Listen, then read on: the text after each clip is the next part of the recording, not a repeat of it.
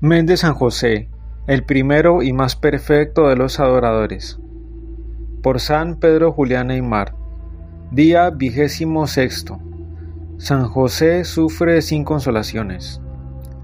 Compadezcamos los dolores de San José. Séanos grata su meditación. Glorifiquémosle en su martirio, ya que casi nadie piensa en ello. Y sin embargo, cuántos dolores padeció.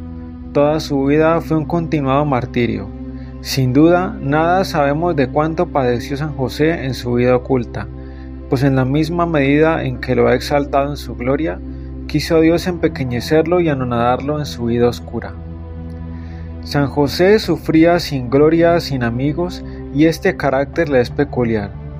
Cuando se le ofrecía una oportunidad de hallarlos como sucedió con los pastores, que forzosamente debieron simpatizar con él, Dios los alejó de su lado. Ellos regresaron cerca de sus rebaños y aunque hubieran vuelto al pesebre, ya José tuvo que dejar a Belén para huir a Egipto, donde no tenía ningún amigo. Ah, bien lo sabe hacer el Señor para hacer sufrir a sus amigos, a los santos. San José debía sufrir pues sin gloria, sin amigos, sin consolaciones, nadie conoció el secreto de sus sufrimientos, a nadie podía revelarlo. Dios mismo le había impuesto este sigilo.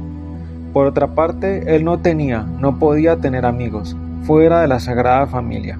Era preciso que guardase bien encerrado en su interior el secreto del Padre Celestial.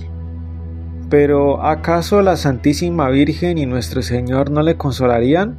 Ah, las conversaciones de María y de Jesús, sus íntimos coloquios con San José, versaban siempre sobre la pasión futura. Nuestro Señor no quería procurarle consuelos por lo mucho que le amaba precisamente, porque quería imprimir más y más en él su imagen crucificada. Él era el objeto e instrumento de sus dolores. En cuanto a María, ella sufría tanto o más que su santo esposo. Los que le veían en el mundo ignoraban sus sufrimientos íntimos, no daban lugar a que lo compadeciesen siquiera, solo dejaba vislumbrar lo que padecía como consecuencia necesaria de su condición. Así en Belén se decía de él, es un mendigo, un hombre de baja condición. Si hubiera podido responderles ese mendigo, ah, vosotros no sabéis quién es esta mujer y el fruto que lleva en su seno. Mas no podía expresarse así, era preciso que devorase su pena en su corazón en el más impenetrable secreto.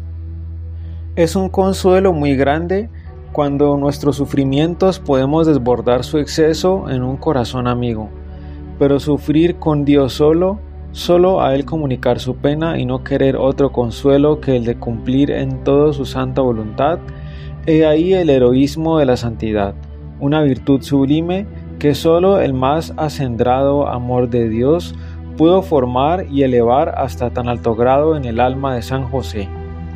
Aspiración.